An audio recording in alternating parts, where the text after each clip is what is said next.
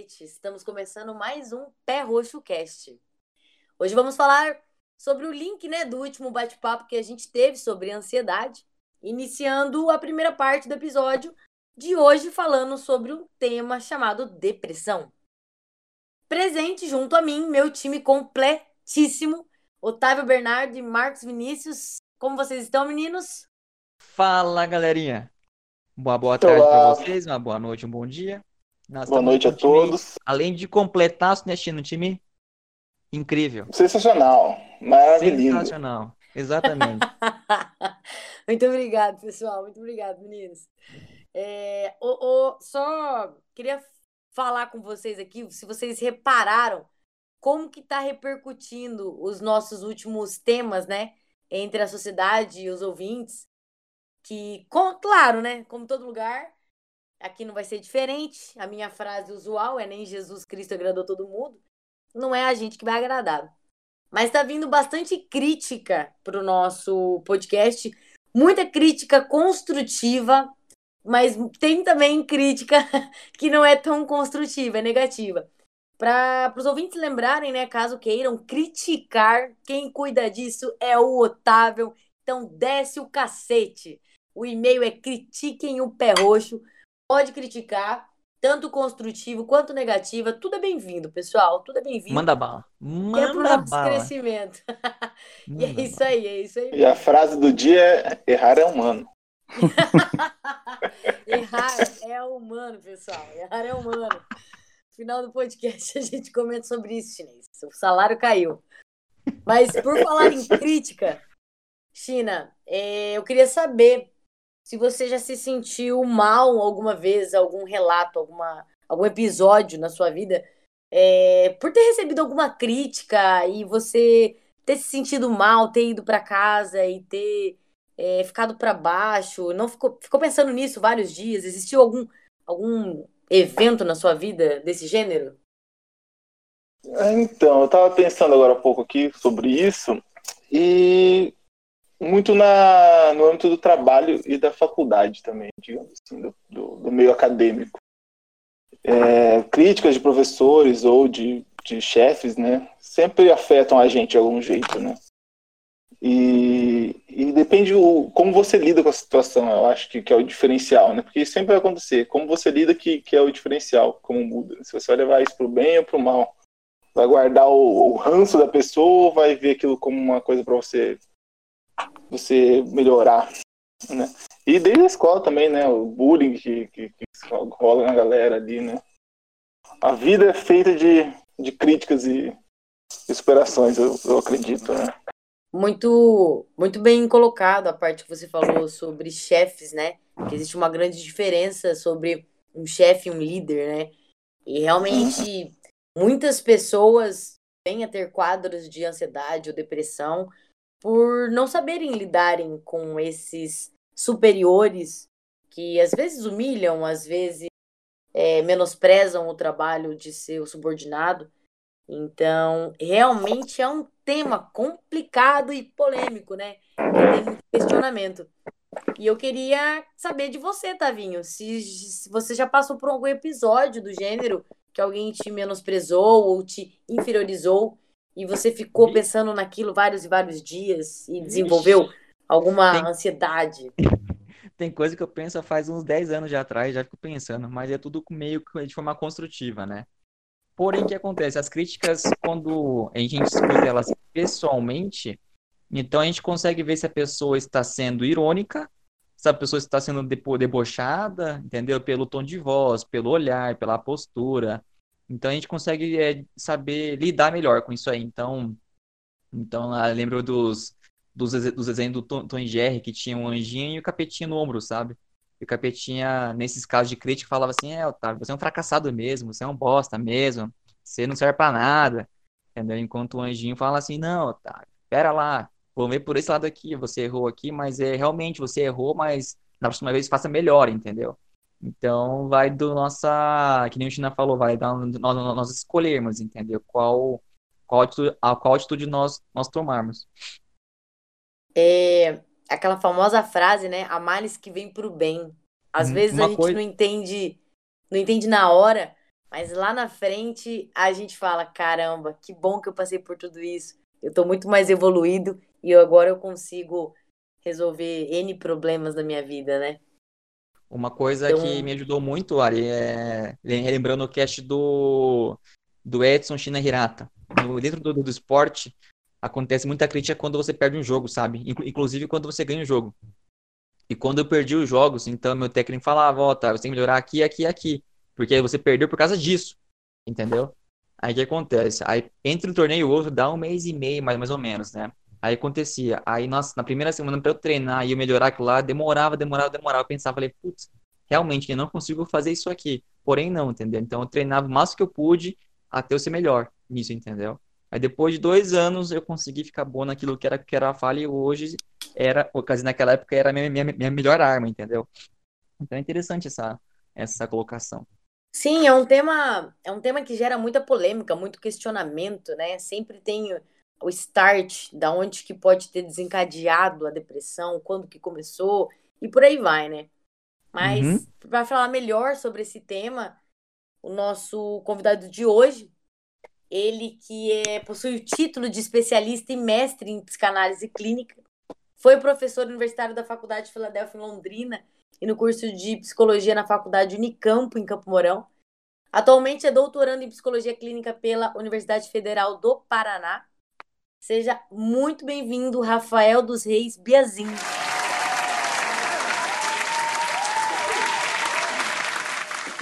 Obrigado, gente, por me receber. Acho importante poder desenvolver um espaço para um debate sobre depressão, que é um tema extremamente importante, pertinente para esse momento que a gente está vivendo. Estou muito grato pelo convite. É, Bem-vindo, Rafa. E vamos já para a primeira pergunta aí já. No ambiente que a gente está vivendo atual aí da pandemia, Covid-19, isolamento social, sem, sem se reunir com amigos ou até mesmo a família, né, estando longe. Você acha que o número de casos de depressão é, tem aumentado em, é, em meio à população aí? O que você entende sobre isso?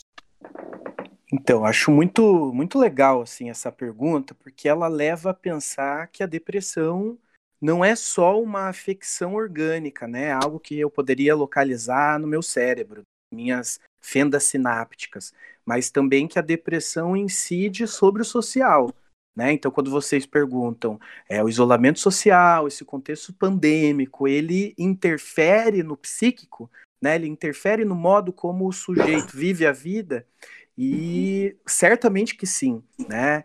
É, tenho escutado de colegas que também trabalham com clínica de que houve um aumento gradativo assim de pessoas que estão buscando uma escuta profissional, né? Ou seja, não é qualquer trabalho, é um trabalho profissional de escutar esse mal-estar que é, certamente tem relação com o momento que temos vivido é, eu, na minha clínica, tenho, é, não tenho recebido de imediato, de prontidão, pacientes novos, porque seria, teria que ser pela via online, e eu estou ainda tentando ver quais são os efeitos e as consequências desse dispositivo online para tratamento, mas, os, mas assim, a minha clínica em si mostrou que há um mal-estar em jogo, né, que isso tem afetado o modo como as pessoas têm vivido a vida, e se a gente for pensar o quanto é, o humano ele é um ser social, porque é um ser de linguagem que convive com o coletivo, é, e quando se vê numa condição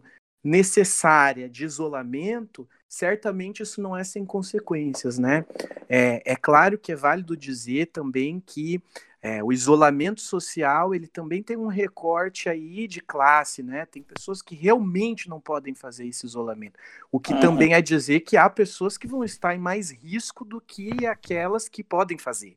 Né? Então há o sofrimento dos dois lados, né? Porque virou de fato uma questão até paranoica, assim. É, o vírus pode estar em qualquer lugar, porque eu não o vejo, né? Então, de que modo uhum. eu vou me proteger e de que modo eu vou proteger aqueles que eu tenho autoestima, né?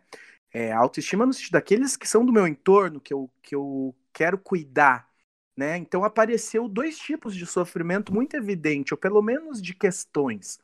A primeira é, é o que isso pode me causar, e o que eu, tomado por esse vírus, posso causar ao outro, né?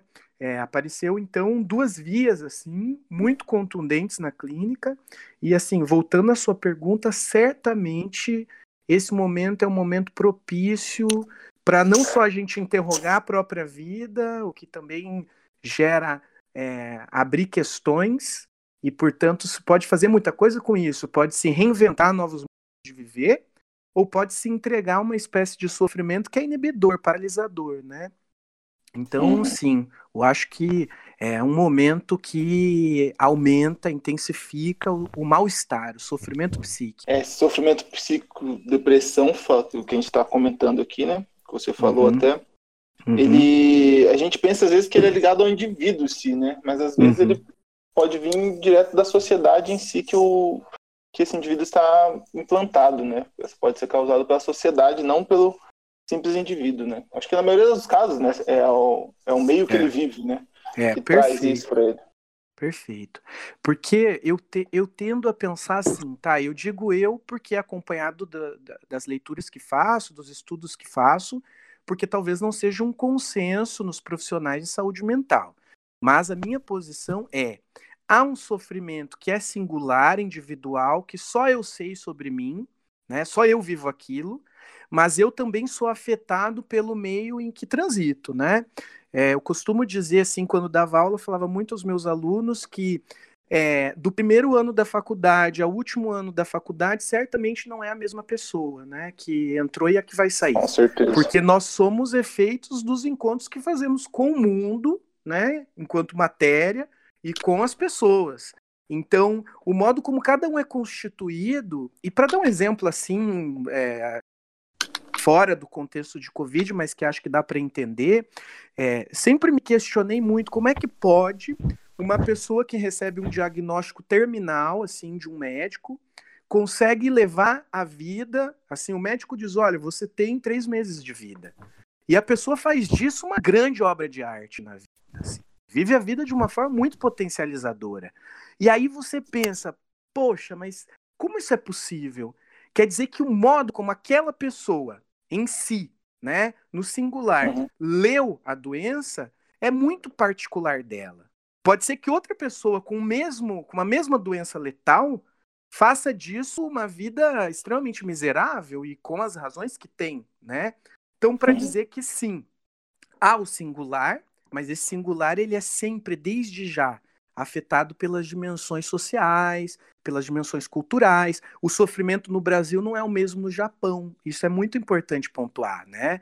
É, uhum. De que modo cada sociedade, mesmo nesse contexto de quarentena, de que modo uma sociedade mais restritiva como a chinesa se apropriou da dimensão de quarentena em, em comparação com o Brasil, que é um país da rua, que é um país uhum. da, né, um país muito mais, inclusive até pela pelas condições climáticas, nós estamos sempre fora de casa. Então, uhum. é, é, o modo como a gente lê a autoridade é diferente da, da população chinesa.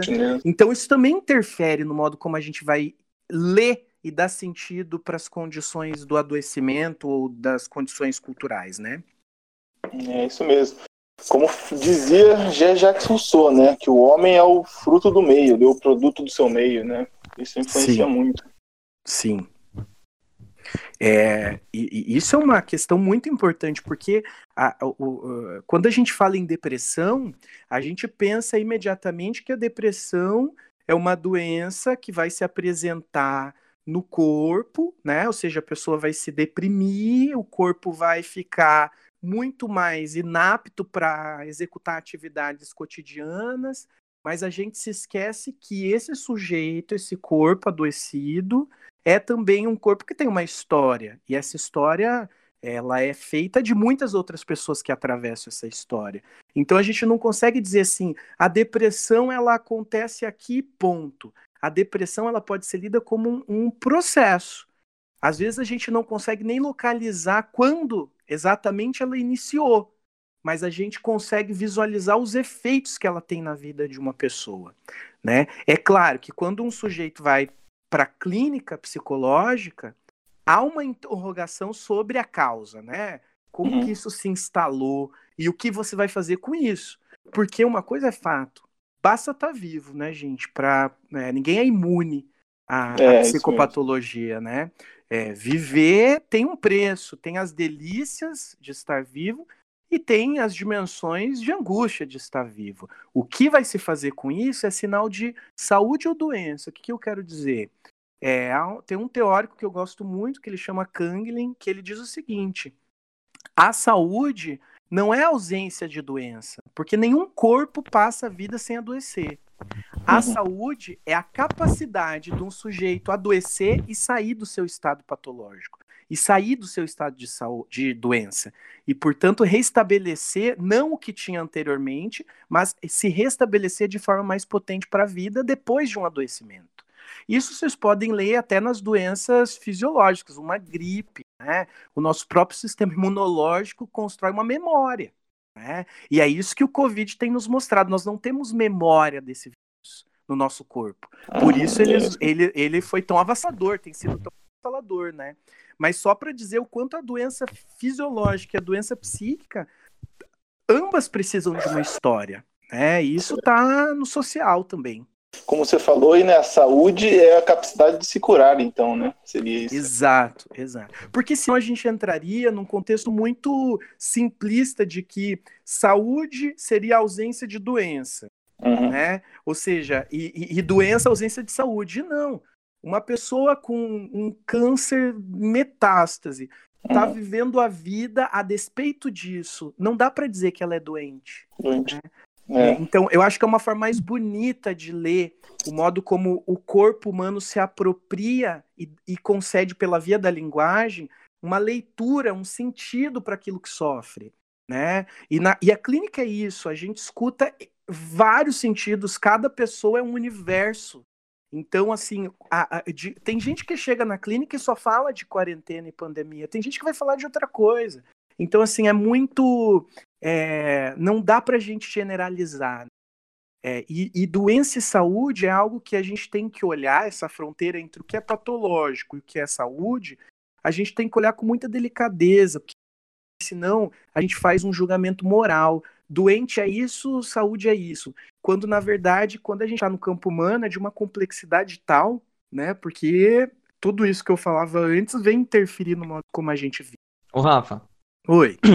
e nesse meio termo que você citou da- do, do, do homem que falou, que, comparou em relação à saúde, será que não tem um meio termo, por exemplo, é, que, fala que a saúde não é a capacidade de você não se adoecer, mas sim a capacidade de você sair de uma doença e se Uhum. curar, certo? Uhum. Mas nesse, é, bio- biologicamente falando, então acho que tem meio termo que tem que você que o corpo em si ele demonstra várias brigas, várias reações químicas para que você não precise sintomas também. Então, Sim. por mais que você não demonstre que está doente, mas acontece várias reações químicas, físicas que não deixam com que o vírus, alguma doença, ela se propague, entendeu? É, Então, a- também.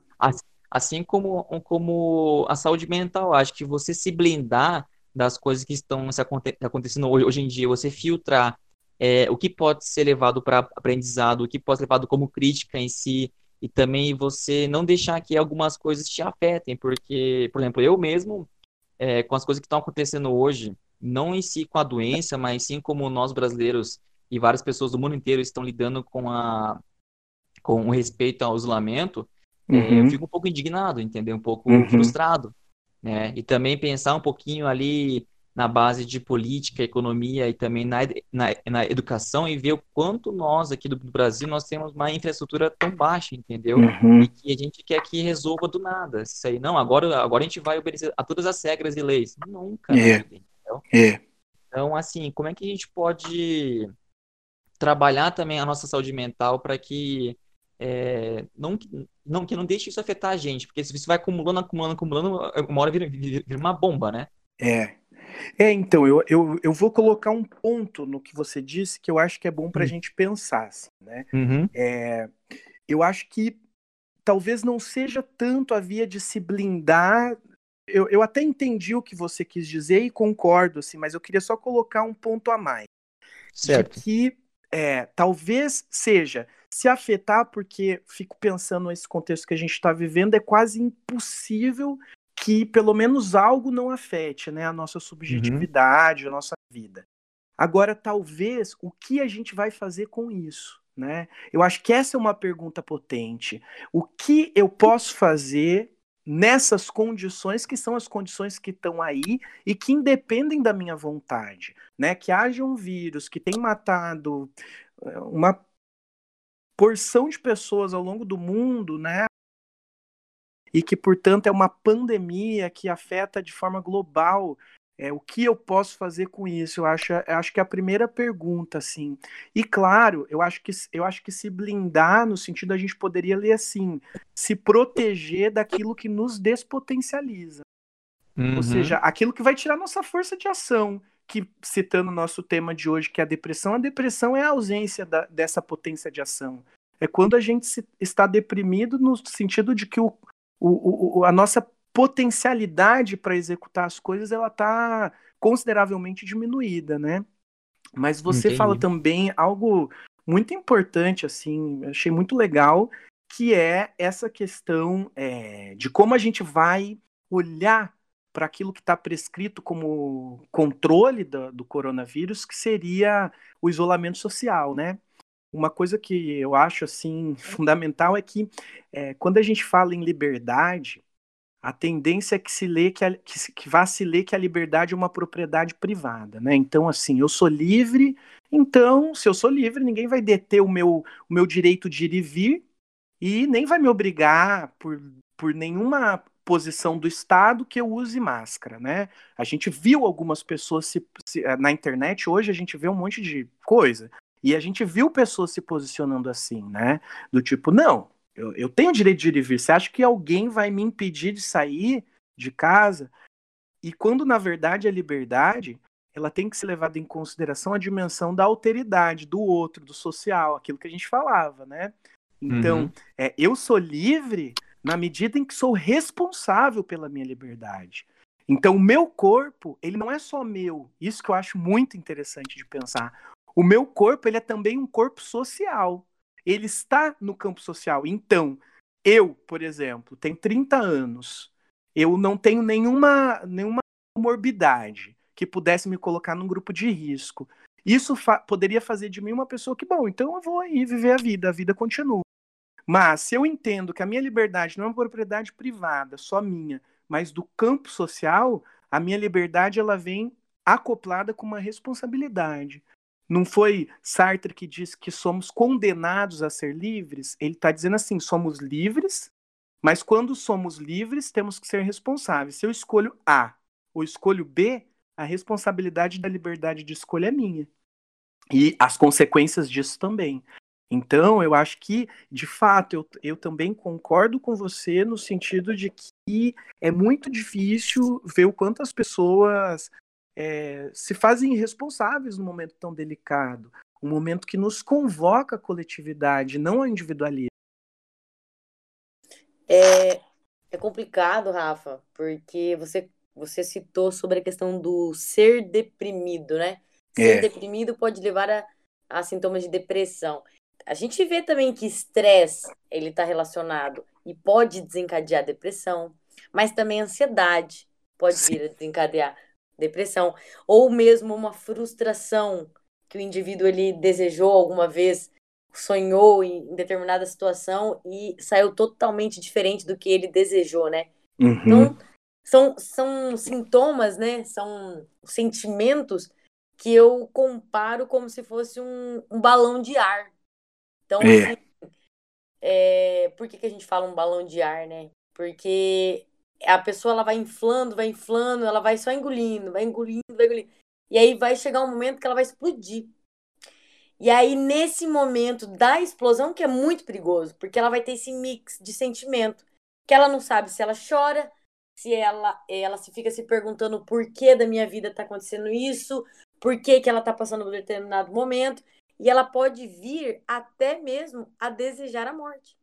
É. Então, é muito complicado. É, é legal a gente entender, né? Como que, que isso daí seria explicado, né? Numa situação como essa. Sim. É, e veja, é muito. É, a sua pergunta me fez pensar uma coisa. É, veja como a clínica da psicologia, ou mesmo as pesquisas sobre o sofrimento psíquico, e aí envolve várias coisas que você disse, depressão, ansiedade, é, ou seja, tudo aquilo que afeta o psíquico, né? Então, essa interrogação desse sofrimento não pode abrir mão de pensar os ideais do nosso tempo, né? É, basta a gente saber que os ideais que temos agora são muito distintos, por exemplo, dos ideais que os nossos avós tinham, né? É, o que era ser feliz, o que era ser bem-sucedido, o que era conquistar os seus objetivos, certamente não são os mesmos ideais. Hoje nós temos ideais muito contundentes né? Porque assim, escutando os mais velhos, acho que é até um convite para a gente poder ouvir mais, né? Aqueles que viveram mais, é, a gente consegue perceber que alguns ideais como a honestidade, um cara moral, um cara que, né? Ou seja, eram ideais que se transita, que transitavam no campo social. Atualmente parece que a coisa se voltou muito mais para a imagem. É muito mais aquilo que você pretende mostrar que é para o outro do que aquilo que de fato você conquistou ao longo de uma vida. Né? Então, Sabe as palavras. Os ideais de beleza, por exemplo, principalmente no, no na, nas mulheres, isso é mais violento. Você precisa ser magra, você precisa ser é, bem-sucedida, mas também ser mãe, mas também ser esposa, mas também. Então, é, são, são ideais que me lembrou isso que você disse. É, não tem espaço para se conquistar tudo que os ideais propõem, né? E eu gosto de pensar uma coisa: se você fala em ideal, você está falando de algo inalcançável. Então, uma servidão ficar atrás de um ideal. É, só que isso não quer dizer que é fácil abandoná-los. Né? É extremamente difícil você poder afirmar hoje em dia, só para dar um exemplo, por exemplo, enquanto mulher, assim, ó, eu não quero ser mãe, não tenho apreço à maternidade. Isso você vai ser, assim, eu gostei que no começo vocês falaram das críticas, nem Jesus Cristo agradou todo mundo. Bom, para citar isso, assim, você vai ser execrada por muitos, né? Do mesmo modo, você falou sobre o estresse, né? Uma, o estresse está muito vinculado ao mercado de trabalho. E a nossa geração, que é uma geração que adentra uma, um momento no qual a gente teve, pelo menos, né, pensando no privilégio, né, de poder escolher o que quer fazer. Então, ah, eu quero trabalhar com isso e vou tentar ser isso. A gente não constrói mais aqueles ideais de carreira longa numa mesma empresa. A gente transita de acordo com os ideais, né? E, e certamente isso nos afeta, né? É, nos frustra. Por exemplo, a quarentena, o Covid, a pandemia, ela é um elemento frustrador, né? Que coloca em pausa, em suspenso, o movimento da vida. Né? E, o que, e aí eu volto ao que a gente estava falando um pouco antes. O que a gente vai fazer com isso enquanto sociedade? Né? E também singularmente, porque eu, eu, eu estou no coletivo, mas eu também tenho aquilo que concerne só a mim. Então, acho que é, é, são duas formas de perguntar sobre os ideais do nosso tempo e também tirar essa ideia de que a doença não está relacionada com a doença que eu digo quando a gente fala na depressão num sentido de patologia, né?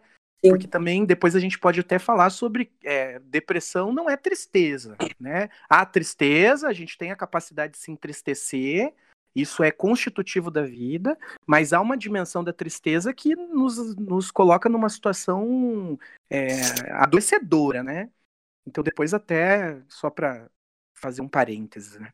Mas assim, é, há duas dimensões, os ideais do nosso tempo, que nos coloca exigências que são muitas vezes inalcançáveis, e isso nos exime assim um dispêndio de energia absurdo, e aí a gente se deprime, ou a gente fica muito ansioso porque vivemos um, um período de uma modernidade líquida, como diria Bal, né? Tudo é muito efêmero e tudo muito rápido, então as coisas não têm durabilidade.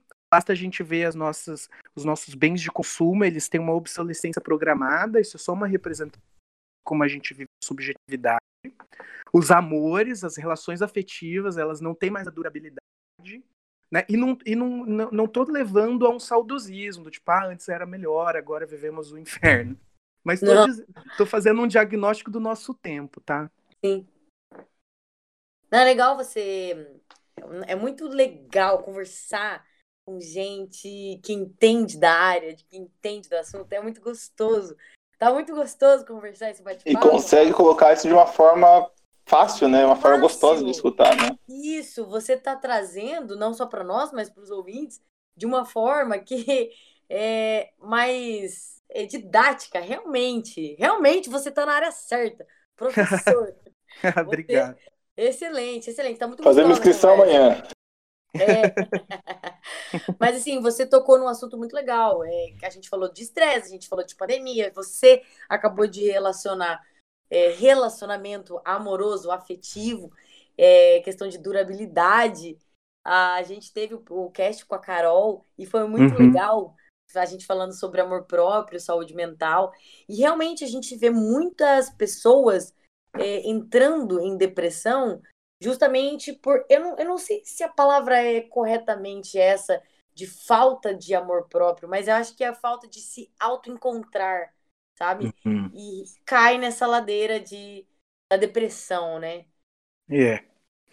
Eu acho que tem, tem coisas assim que a gente pode pensar que eu acho que a grande prisão de uma vida é quando a gente fica correndo atrás de satisfazer o outro exclusivamente, se esquecer daquilo que a gente realmente deseja, né?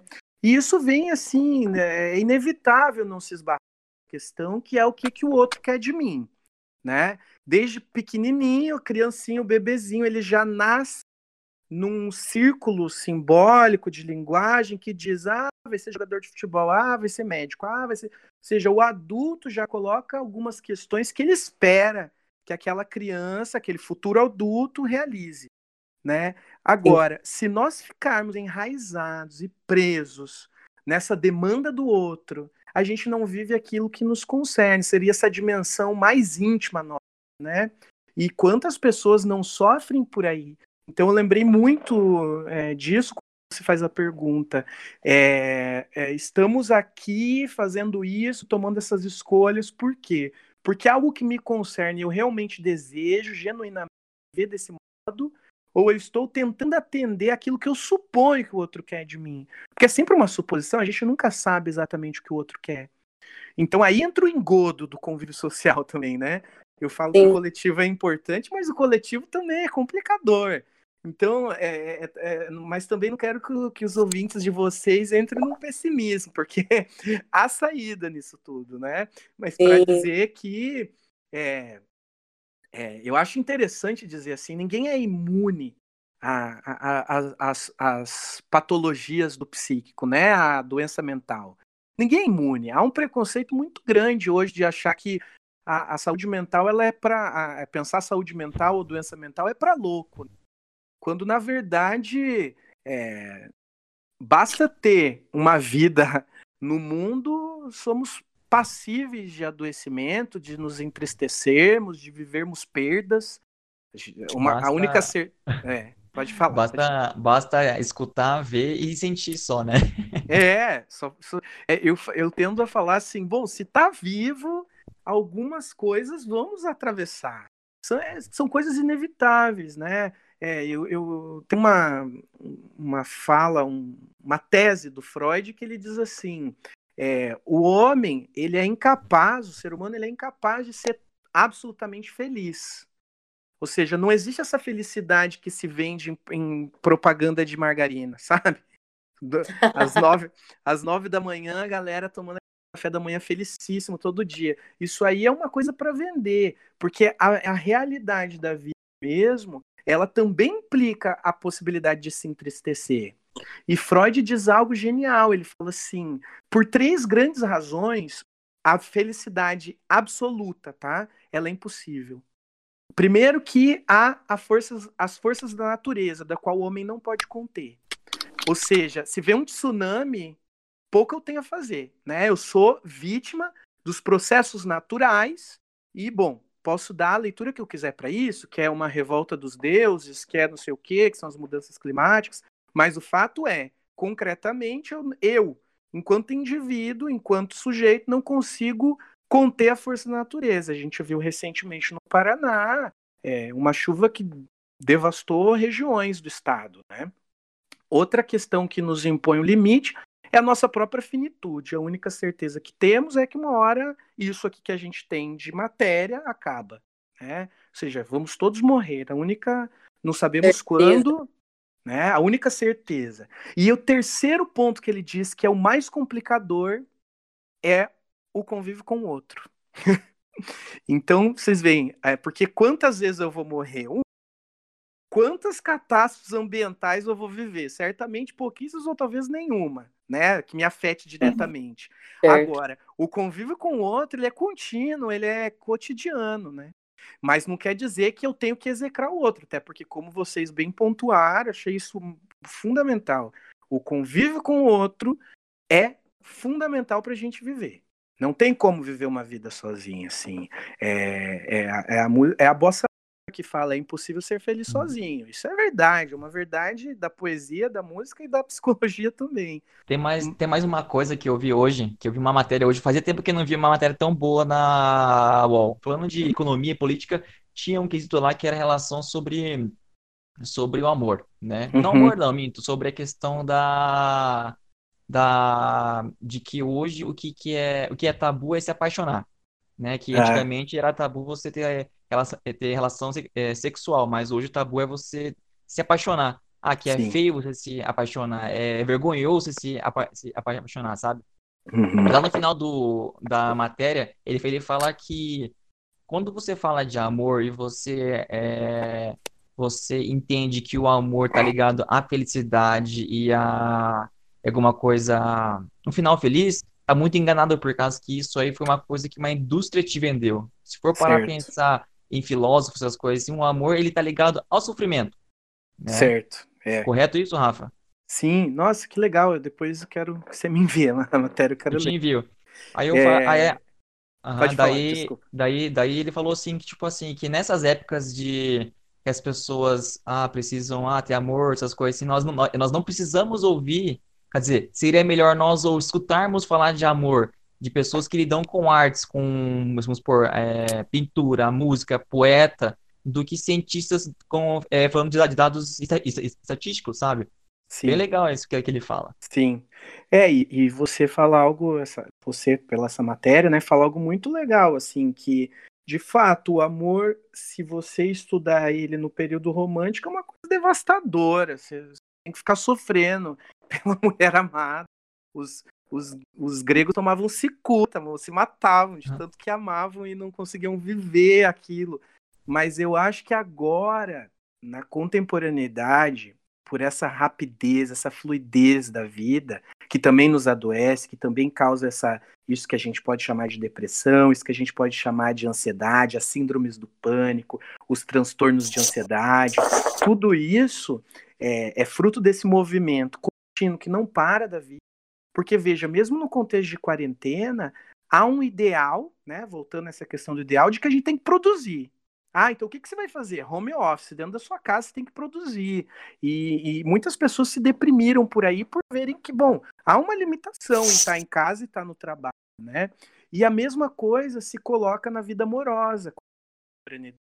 As pessoas estão mais afeitas a buscar satisfações momentâneas, como, por exemplo, você falou sexo, né? Uma satisfação momentânea, do que construir uma história, uma biografia amorosa com alguém, né? Uhum. Ou seja, Uhum. os grandes amores estão sendo deixados de lado em detrimento de pequenos encontros, né? E quando você se apaixona, bem colocado, quando você está enamorado de alguém é, e, portanto, você pensa, pelo menos em algum futuro com esse alguém, é, você é tido como, sei lá, conservador, é, está fora, né, do que é comum. Porque a Tá gente careta. vive- é, você tá careta. O ideal é você buscar a satisfação a todo custo. Mas uma coisa que eu vou dizer, que isso eu percebo na clínica. Hoje a gente consegue, por exemplo, ah, não tenho um- uma namorada, posso comprar um iPhone 11, tá? Assim, para falar como é que as coisas estão, como é que as coisas estão sendo trocadas, tá? Porque as pessoas elas colocam objetos de consumo no lugar daquilo que elas presumiam que queriam, né?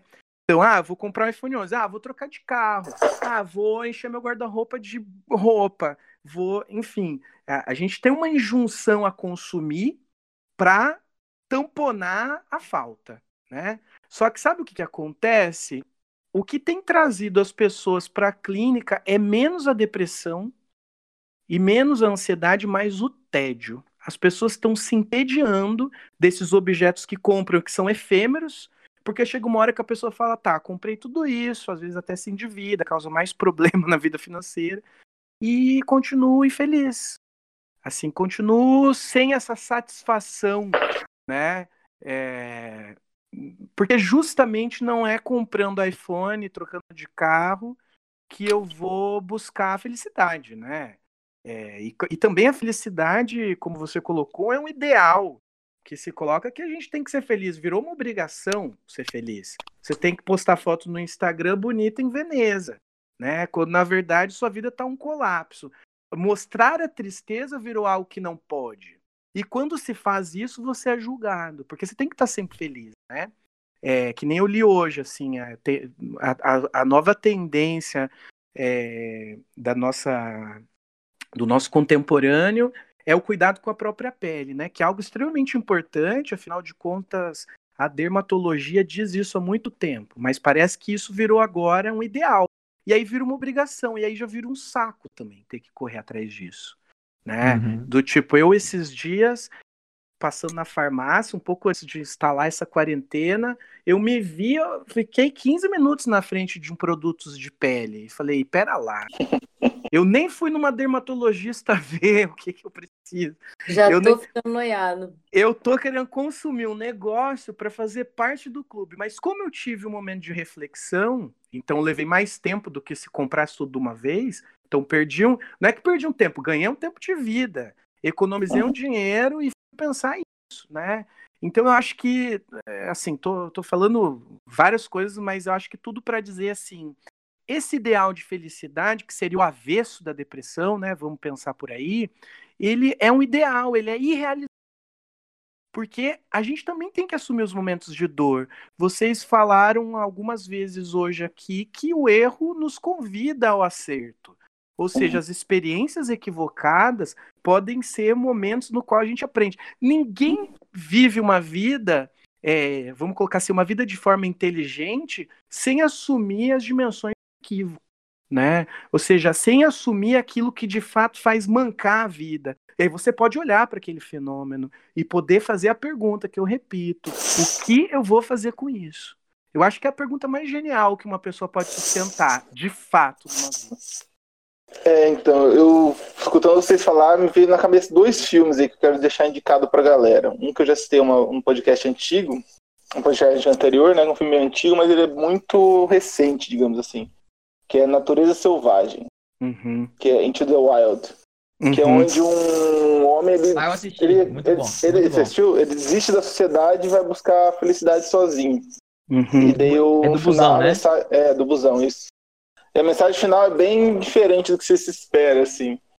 E o outro, que é mesmo na mesma pegada, assim, de isolar da sociedade, buscar uma, um meio alternativo para essa, essa loucura do, da sociedade que vivemos, é o Capitão Fantástico.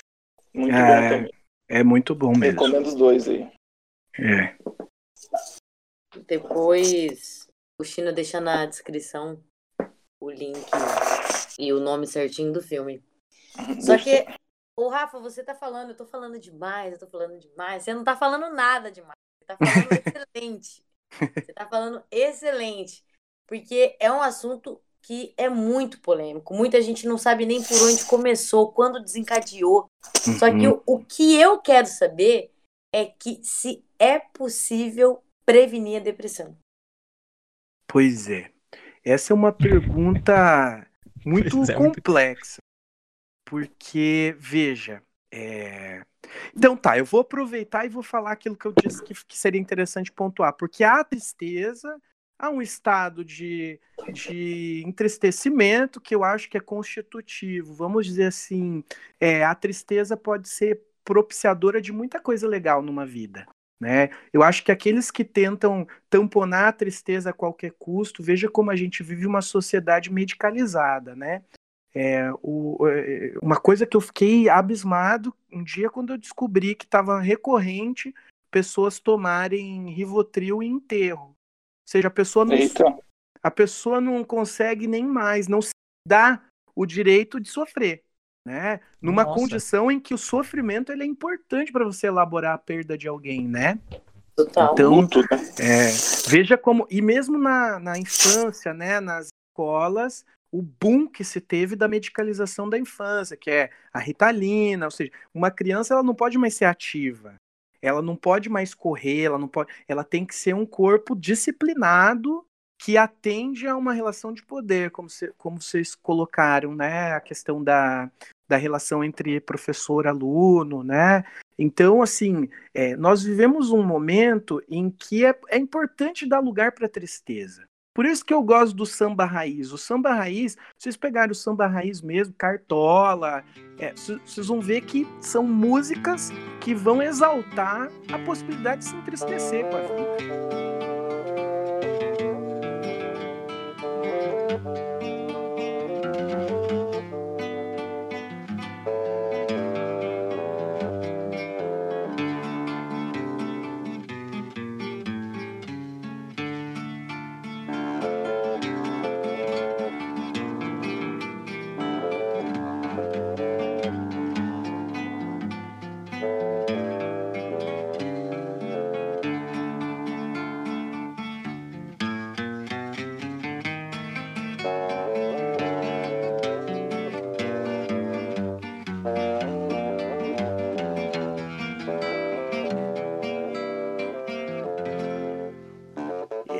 Quase um Nirvana ali, né? Um, É, é. é quase um grunge. É, eu, go eu gosto de, de, de, de experiências artísticas, que nem música, se citar um, o cinema, porque eles nos ensinam né, essas experiências, essas, é, essas dimensões da produção humana. Né? Então, assim, o samba raiz, ele vem para mostrar assim, ó, há que ter um lugar para tristeza. Então, eu acho importante, eu estou falando isso porque eu acho importante aqui para nosso, os nossos ouvintes de, desse podcast, a diferença entre o que é tristeza, que é algo que eu tenho que me autorizar a sentir. Né? Muitas pessoas chegam na clínica é, não porque é, tiveram um quadro depressivo assustador, mas porque passaram uma vida toda tentando evitar os afetos, o sentimento, aquilo que entristece, aquilo que incomoda. E aí chegam lá na clínica e é muito recorrente dizerem assim: estou vivendo algo e não sei dizer o que é, mas não tô, não tô legal comigo. Assim, mas não sei falar o que. E aí tem todo um trabalho de, né, com muita delicadeza e sutileza, dar espaço para essa pessoa poder falar da sua história. Né? A gente vive um tempo de enxatamento narrativo. Veja o que são as fake news. São grandes mensagens em letras garrafais sem nenhum conteúdo. Porque basta você dar um Google com mais experiência e honestidade que você descobre que aquilo é uma falácia, né? Só que as pessoas elas pegam a primeira letra da manchete, o primeiro enunciado e tomam aquilo como uma verdade.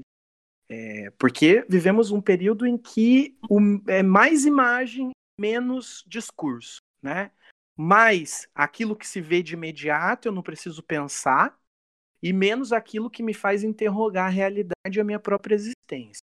Então, a tristeza ela pode ser um ponto de interrogação da vida, né? E todo mundo que procura um psicólogo é porque está sofrendo. De, em alguma medida, em alguma intensidade, há um sofrimento.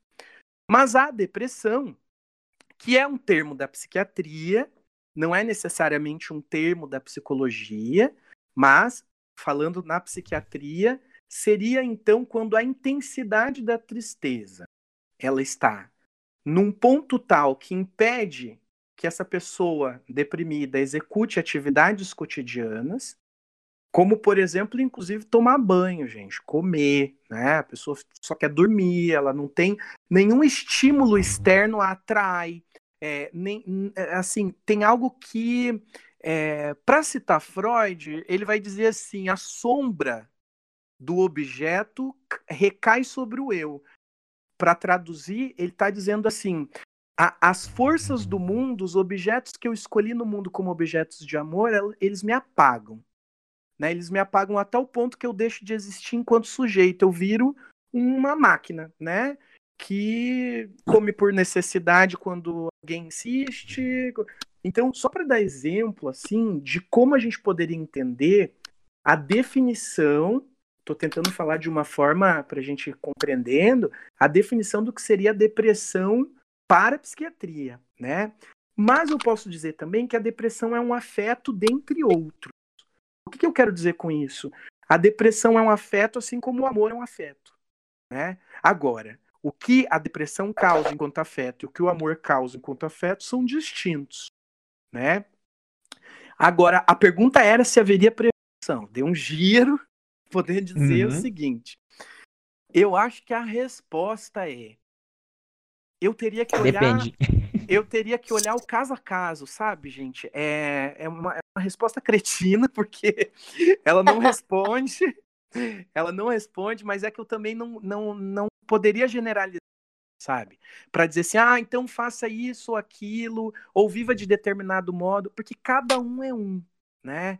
É, a minha clínica, por exemplo, ela não é uma clínica da prevenção, porque as pessoas chegam até mim quando elas já estão mal, né? Quando elas já estão com algum sofrimento. É claro que lá em tratamento você evita viver um monte de coisa que poderia ser devastador, né? Mas Rafa, e se, e se a pessoa, por exemplo, ela, ela usar daquilo que você falou, que é a tal da grande pergunta, o que que é? Perante alguma situação ou algum ocorrido, ela se questionar o que fazer perante isso. Sim. Entendeu? Sim. Então, assim, com alguma coisa que ela se frustra, assim, claro que tem momentos na vida que aquilo que você vê, aquilo que você sente é tão grande e tão intenso que pode desencadear algumas outras coisas, ou te inibir de você fazer outras coisas também, né? Sim. Então, mas é. se você tiver isso bem consolidado, assim, cara, pera, porque antes de eu. Claro que você vai, você vai, você vai sofrer, ficar triste, mas você ter bem consolidado isso em mente, o que fazer perante a isso? Talvez. Sim. É uma ferramenta ou não? Ah, eu, eu, você me fez pensar. Eu acho que eu acho que isso poderia ser uma forma para a gente abrir a questão, assim. Talvez uhum. não dizer que seja isso e ponto, mas de que quando a gente está mais aberto e curioso com a nossa própria vida, quer dizer que a gente se apropria da nossa própria história. Isso nos auxilia com as, algumas ferramentas psíquicas a viver de uma forma melhor, mais inteligente, com mais sutileza, observando coisas que são mais delicadas, é, dando valor para algumas coisas que às vezes passaria despercebido na correria do dia. Eu acho que tem coisas uhum. que nos é, que nos é, ajuda a viver sei lá, ver o pôr do sol. Parece hippie falando, né? Mas ver o pôr uhum. do sol pode ser algo que definitivamente alivia o meu dia pesado de trabalho, entendeu? Nossa, eu adoro o céu. Pois céu é, é, é muito bom. Porque daí também a gente tira essa dimensão de que tudo, o destino de tudo seria o medicamentoso, né? É claro que eu não estou dizendo que a medicação ela não é importante. Ao contrário, mas isso tem que ser estudado de uma forma muito rigorosa, séria, comprometida com o trabalho de direção de tratamento, porque senão a gente medicaliza a torta direito, né? É, enfim, é, eu, eu, eu, já escutei pessoas assim, ah, eu fui na, no, no cardiologista e não deu nada exames e ele me receitou Rivotril, né? Pera lá, né? O, cardiologista não deveria, né? Assim, falando de forma muito concreta, ele não deveria é, manusear um tratamento que é do campo da psiquiatria, por exemplo. Né? Entendi, Ou né? seja, é, mas eu acho que você falou um negócio muito legal, assim, eu, eu vou ficar pensando. Eu não go eu gosto mais de abrir do que de fechar as questões, porque eu acho que isso nos movimenta, né? Isso pode ser Sim. uma forma de movimentação. É, porque assim, por mais que você tenta se blindar, mas enquanto você ouvir, você ver, você sentir, você pode até não deixar se abalar, mas aquilo lá passou por, por você. Então é. nós não somos um, um, é, um corpo maciço, a gente tem, tem, tem, tem, tem poros, entendeu? Então tudo atravessa ali. Ah, que legal essa metáfora. Atravessar, poder, poder se deixar atravessar pelas forças do mundo e do, das relações com o outro. Sim. Porque uhum. por, por isso que eu, eu, aquela hora que você tinha falado da, da blindagem, eu pensei assim, ah, mas eu acho que o mais interessante é poder estar tá vulnerável mesmo aos encontros, porque a gente aprende muito quando a gente se permite viver algo. Não tô falando para meter o louco uhum. e sair por aí fazendo o que quer. Né? É. Mas assim, certeza. eu digo, é, o, que, o que me incomoda é que tem uma, um ideal contemporâneo de que você não pode entristecer, se entristecer. É, isso é terrível, porque daí vira uma obrigação ser feliz e que certamente causa sofrimento, né? Ou seja, é, é paradoxal, é contraditório. É, você é obrigado a ser feliz, então por isso você se entristece. É muito paradoxal. É, é complicado mesmo. Até o momento, até é, essa questão de você ser feliz, mas, tipo assim, muitas pessoas, acho que todo mundo, a indústria hoje, o capitalismo, desculpa, é, eu, vou, eu vou reformular a pergunta. É, mesmo que você se obriga a ser feliz, mas você vive a vida inteira para você construir uma felicidade também, né? É. E quando você não alcança isso, você o que acontece daí? Tipo, frustração, é. né? É. Ó, e a felicidade, ela é efêmera. Felicidade são momentos, assim, muito fugaz uhum. da vida. Como diria, né? É, é, nada mais insuportável do que dias sucessivos de primavera. Não, é que eu, eu gosto muito dessa, dessa ideia, assim, porque se você tem só dias de primavera, como é que você vai saber o que é a primavera? Você precisa de dias Verdade. de inverno, precisa Verdade. de dias novos, precisa. Então, a tristeza te auxilia a entender momentos de felicidade também, né? Uhum. Ô, Rafa, só pra gente. É, você falou sobre a, a parte da, da, psicanal, da psicologia e da psiquiatria, mas uhum. assim, a depressão em si, ela é. Ela tem relação com a genética? Ela pode ser hereditário? Há estudos que indicam que sim, há estudos que colocam que isso não é critério, né, de investigação uhum. etiológica. O que é etiológica? É a causa, né? O que que causa?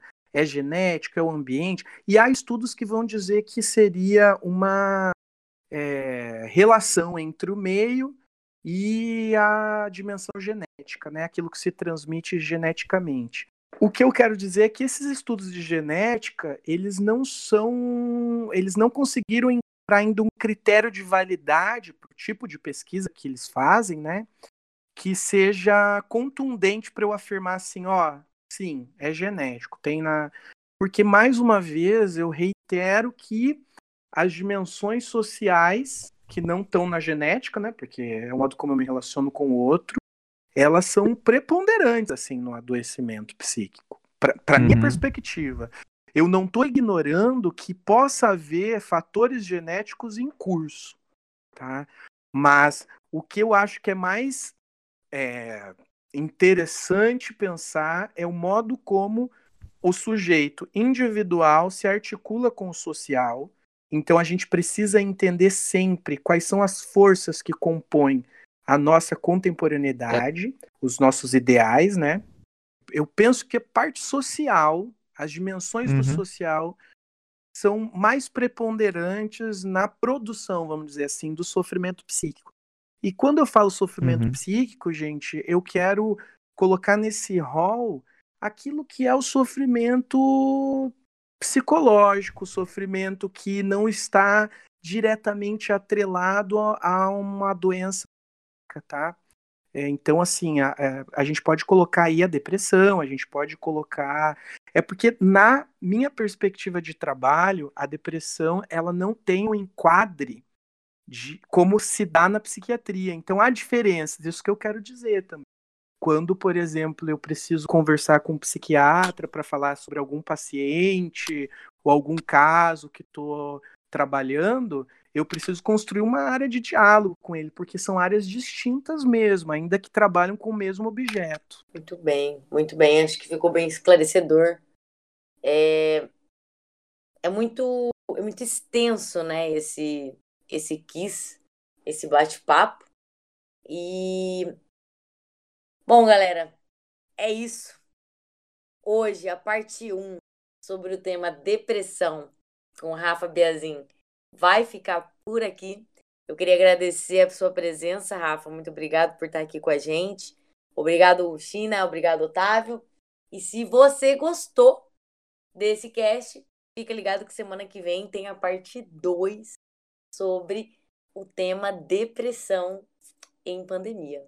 Muito obrigado, adorei. participar dessa primeira parte. Acho que a gente construiu um debate muito legal. Me fez pensar e eu acho que isso já é um monte de coisa, assim. Você arrasa, Rafa.